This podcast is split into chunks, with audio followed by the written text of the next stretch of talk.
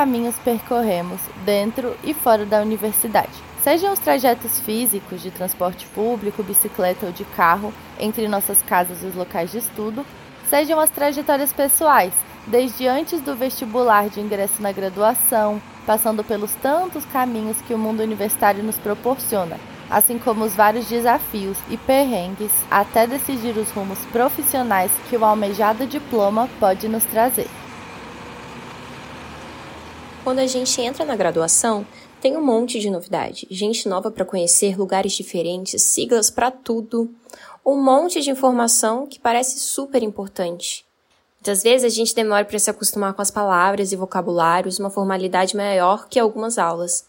São tantas novas teorias e a gente fica pensando como colocar um pouco desses aprendizados em prática também, né?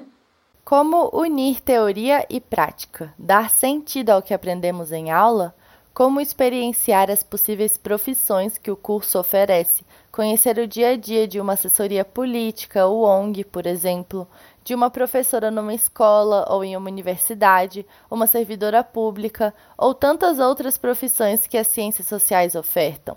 E quais pontes a gente tem construído entre universidade e sociedade, entre o que aprendemos e as pessoas com quem a gente convive, né? As nossas famílias, nos nossos bairros ou cidades.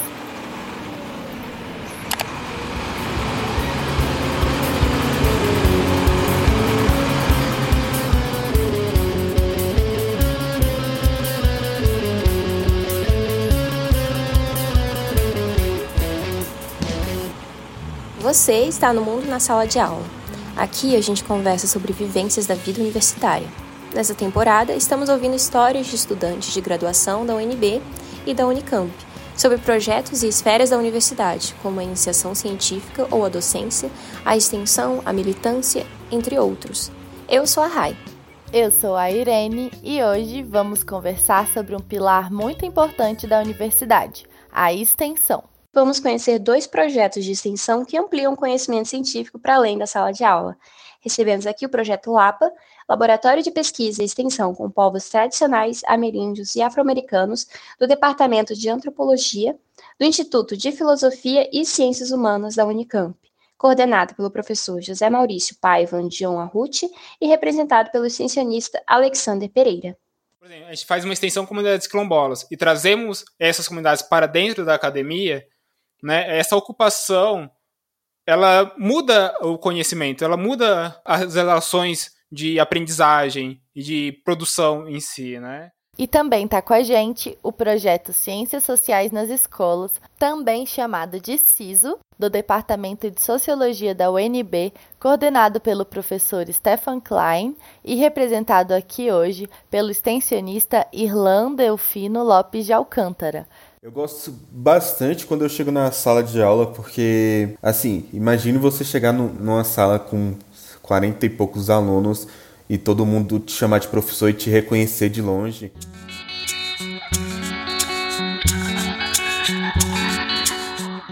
Sejam muito bem-vindos. Obrigada por terem topado conversar com a gente. Então, pessoal, vocês podem começar se apresentando e falando um pouco mais sobre o projeto do qual vocês fazem parte? Bom, olá a todos e todas e todos. É, eu sou o Alexander, tenho 22 anos, sou do interior de São Paulo, de uma cidade chamada Taquaritinga. É, me mudei para Campinas em 2019, quando eu ingressei na Unicamp, né? Estou no sétimo semestre da graduação em Ciências Sociais. É, desde 2020 sou bolsista de iniciação científica PIBIC CNPq, né? E eu vim aqui para colaborar e falar um pouco sobre o LAPA em si, o laboratório que eu participo dentro da Unicamp. Me chamo Irlan, eu tenho 20 anos, estou no quarto semestre de Ciências Sociais aqui pela Universidade de Brasília e atualmente eu faço parte do Ciências Sociais nas Escolas, que é o projeto de extensão da licenciatura. Sobre o Lapa. Aqui é novamente o Alexander. Só a gravação dele que ficou um pouquinho diferente. Ele é o laboratório de pesquisa e extensão com povos ameríndio, afro-americanos e tradicionais do Centro de Estudos Rurais do Instituto de Filosofia e Ciências Humanas da Unicamp. Hoje o LAPA conta com diversas atividades acadêmicas no que diz respeito a temas envolvendo tanto comunidades indígenas quanto comunidades quilombolas. Uh, o CISO nasceu é, pela necessidade de ter algo além é, do estágio obrigatório, né? Muitos chegavam no estágio obrigatório tendo só aquela experiência como docente, né? O estágio obrigatório que o Irlan citou é o estágio supervisionado das licenciaturas. São matérias que a gente vai para as escolas conhecer mais a vida de professora, as diversas atividades que envolvem o dia a dia da prática docente. E aí, para quem busca mais tempo de experiência e formação no contexto dos sistemas públicos de ensino, tem outros projetos de extensão também, como Ciências Sociais nas Escolas, ou CISO. E a gente, dentro do CISO, a gente trabalha na questão de tentar auxiliar o professor dentro da sala de aula, né? construindo planos de aula, é, mandando materiais e tudo mais. Os projetos de extensão criam pontes de conhecimento entre a sociedade, né? A gente transporta e produz conhecimento nos deslocamentos que realizamos, física ou simbolicamente. Irlan, como você conheceu o CISO e como é o seu percurso de atuação no projeto? Uh, eu conheci, quando eu entrei na, na UNB, eu entrei no projeto de extensão da empresa Júnior, né, tentando entender um pouco mais o que, que seria as ciências sociais. Eu sabia que eu queria fazer sociologia, né, só que eu não sabia quais eram os outros mercados e tudo mais. Aí eu entrei na empresa Júnior, tive contato muito com dados, ciências de dados e tudo mais, e eu já tinha desde cedo interesse em ser docente, né, só que eu ainda não sabia se era isso que eu queria ou não. Né? Então, quando abriu o processo seletivo e eu corri para saber o que, que, eles faziam, qual era o projeto, é, quais eram os objetivos, se eu podia entrar realmente, né? Porque eu estava recém-ingresso, é, ainda não tinha passado nada por teorias da educação e tudo mais, né? Nem metodologia. Porém, é, quando eu entrei, eu, eu percebi que né, eu ia conseguir construir isso através da prática, né? Acho que é basicamente isso que me que acendeu a chama para eu entrar no, no CISO. Uh, no meu caso, a minha escola de atuação é o sede Estela dos Querubins, é, em Planaltina, e eu moro em Planaltina, né? Para quem não é aqui da UNB ou de Brasília, é bom explicar que Planaltina é uma das 33 regiões administrativas do Distrito Federal. É uma cidade que fica mais para a parte nordeste do quadrilátero, no limite com o entorno do DF. É, então, é, a escola fica aproximadamente 1,5 quilômetros. É, então, eu consigo ir a pé. E é interessante o objetivo do projeto, né? Que também é tentar estar junto à sociedade, né? Eu gosto bastante quando eu chego na sala de aula, porque, assim, imagine você chegar no, no, numa sala com 40 e poucos alunos e todo mundo te chamar de professor e te reconhecer de longe, né? Principalmente quando você é da comunidade e você tá andando na rua e falar, olha mãe, meu professor. Isso dá um, uma chama assim, né? Dá um, um, um, certo prazer, né? De ser reconhecido e tudo mais. E acho que é, é esse é meu caminho, praticamente. Né? Eu saio de casa e vou direto para a escola. E você, Alexander? Como é que você descobriu o projeto Lapa? E o que você tem feito atualmente no projeto? Então, eu brinco que, assim, eu, eu não descobri o Lapa, ele que me descobriu, assim. No começo de 2020, né, teve um processo do meu orientador, um processo seletivo do meu orientador, que ele buscava um assistente de pesquisa para o Afro-Sebrap, é, que posteriormente eu fui me tornar o assistente de pesquisa dele lá. Só que no momento não, não deu certo e ele falou: ah, eu gostei de você, você, sabe, mostra um potencial, um interesse. Vamos tentar um mais C. Aqui, o Alexander comenta sobre a iniciação científica, chamada de IC na Unicamp, e na UNB a gente chama de PIBIC, que é a sigla para Programa Institucional de Bolsas de Iniciação Científica. É muito interessante ver como os projetos podem começar com uma pesquisa e depois virar extensão e por aí vai desenvolvemos o projeto de IC e ok. Daí depois disso, eu falo, ah, tem esse laboratório aqui que você que a gente vai você vai ser inserido e vai ter uns pesquisadores, a gente desenvolve tais atividades, tais reuniões. E quando eu vi, eu estava dentro do, das reuniões, participando, e que vem sendo muito bom para mim. Dentro do Lapa, virei um faz tudo, assim, eu, eu, estava dentro de várias iniciativas, tanto falando de é, conflitos mundiais, quanto de educação quilombola, tanto da é, algumas questões envolvendo acesso à justiça, né? Então foi assim, eu fui entrando e estou dentro, sabe? Fui, fui encontrado assim pelo Lapa. É, integrei até maio o, a equipe do Boletim Panorama Quilombola, né? E hoje uh, estamos na reta final também de uma disciplina de extensão ocorrendo na, na Unicamp, que é Quilombos e Esfera Pública. É, venho acompanhando a disciplina é, como aluno e como auxiliar também do Arrut, meu orientador porque a Unicamp recentemente começou com essa curricularização né, da extensão e tudo mais, então é uma das primeiras disciplinas de, de extensão que existe na Unicamp. Hoje em dia também a disciplina acontece dentro de uma sala da Unicamp para os alunos da Unicamp, como eu, e num formato online, né? Então é um formato híbrido, né, presencial e online para os outros participantes, que são membros de comunidades quilombolas, tanto quilombolas em si, quanto educadores dessas comunidades, e também alguns professores da rede daqui de Campinas. Na disciplina, a proposta também era ouvir, trazer convidados de comunidades quilombolas. Como a gente foi falar de educação escolar quilombola, trouxemos a, a Givânia Silva, que é assim, a maior, assim, não tem como falar de educação quilombola sem falar da Givânia, sabe? Ou falar ou contextualizar o momento atual de desafios é, da conquista de direitos e trouxemos o, o Bico Rodrigues, que é outra liderança grande da CONAC. Para mim, eu ia até citar isso como algo que me marcou dentro desse processo atual, que é ter esse contato né, com, com essas pessoas, né?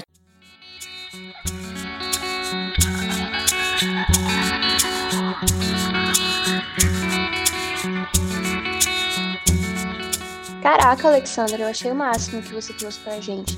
Eu fiquei até curiosa de ver mais pertinho essa disciplina. Então, a gente já entrou no tema das histórias marcantes. Será que vocês podem contar mais pra gente quais outras experiências foram importantes para vocês ao participar desses projetos?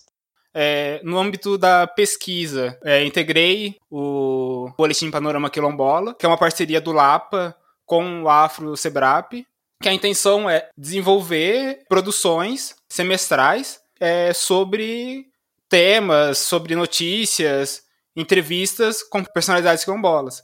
Então, a gente tem, tinha edições fazendo um balanço de notícias do que aconteceu em comunidades quilombolas em 2021, algumas edições sobre temas específicos, é, com artigos de quilombolas e estudiosos sobre comunidades quilombolas, né? falando sobre educação, falando sobre acesso à justiça, e repetindo esses temas também, é, produzindo entrevistas com personalidades. Dentro dessa questão, é, uma que me marcou muito, da edição é, de acesso à justiça, que a gente entrevistou a, a Versilene Dias, primeira mestre quilombola do país, fez mestrado em Direito Agrário. É, assim, é enriquecedor assim, para a experiência você ter nem para sua vida acadêmica, mas sua vida pessoal, você ouvir essas pessoas, sabe? Outras realidades, outras lutas, enfim. E eu acho que isso me marcou muito.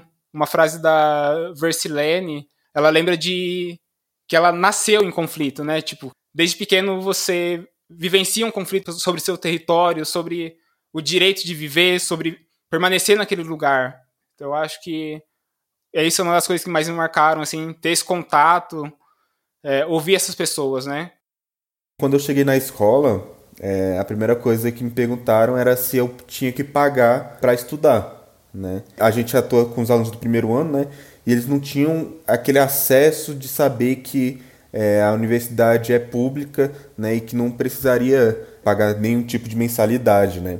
Quando eu cheguei lá e eu apresentei a, a universidade, eles ficaram encantados. Muitos ficaram interessados em saber quais eram os cursos que tinham, é, se ele poderia, sei lá, fazer é, direito e, e, virar um advogado sem pagar e, e, como funcionava a nota, né? Como que você pode entrar e tudo mais.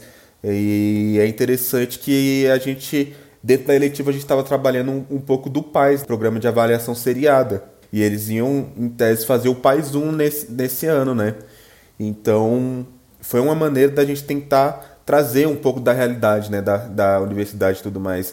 E eu consegui me aproximar muito mais porque assim, a escola de Planaltina, eu sou de Planaltina, eu sei as dificuldades que é de sair de uma região administrativa para chegar no centro. Eles tinham essa, essa visão de tipo, nossa, eu vou ter que pegar ônibus, vou ter que sair de casa é, de madrugada para é, conseguir chegar no horário e tudo mais.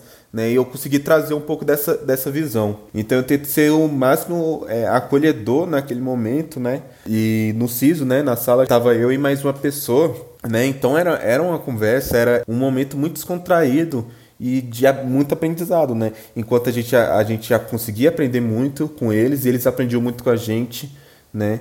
E é basicamente isso. Uma coisa interessante que o Irlan comentou, eu acho que eu venho pensando muito nisso também, é, não só sobre é, essas experiências com projetos de extensão, mas outras também que eu venho tendo, questão de prática docente e tudo mais. É, assim como ouvir essa, essas personalidades quilombolas me fazem pensar numa educação acolhedora, né? Uma educação que, tipo, você esteja disposto a é, acolher e ouvir aquelas pessoas como aquelas pessoas trazem as experiências delas para dentro da sala de aula e a partir disso produzem conhecimento, né? Discutem e produzem de forma coletiva. E isso vem sendo muito interessante no projeto em si, eu ter esse contato com essas pessoas. Por exemplo, nessa entrevista, né, que a gente conversou com a Sandra Andrade, a Sandra, assim, uma pessoa maravilhosa, que eu já vi ela em lives e tudo mais por aí tipo, ter conversado com ela foi um prazer enorme, assim. Uh, e teve um momento que ela se emocionou falando sobre a questão da, da luta quilombola e, enfim, sobre todo momento e tensões que ela já vivenciou, né, em anos de luta. E, assim, ver uma senhora negra quilombola com os olhos cheios de, de lágrimas, né, assim, em, em emoção, eh, falando de toda a sua trajetória em si, é algo que te marca, sabe? Então acho que é mais nesse sentido, né, é desse contato que acaba te edificando. Eu acho que enriquecendo sua existência na Terra em si.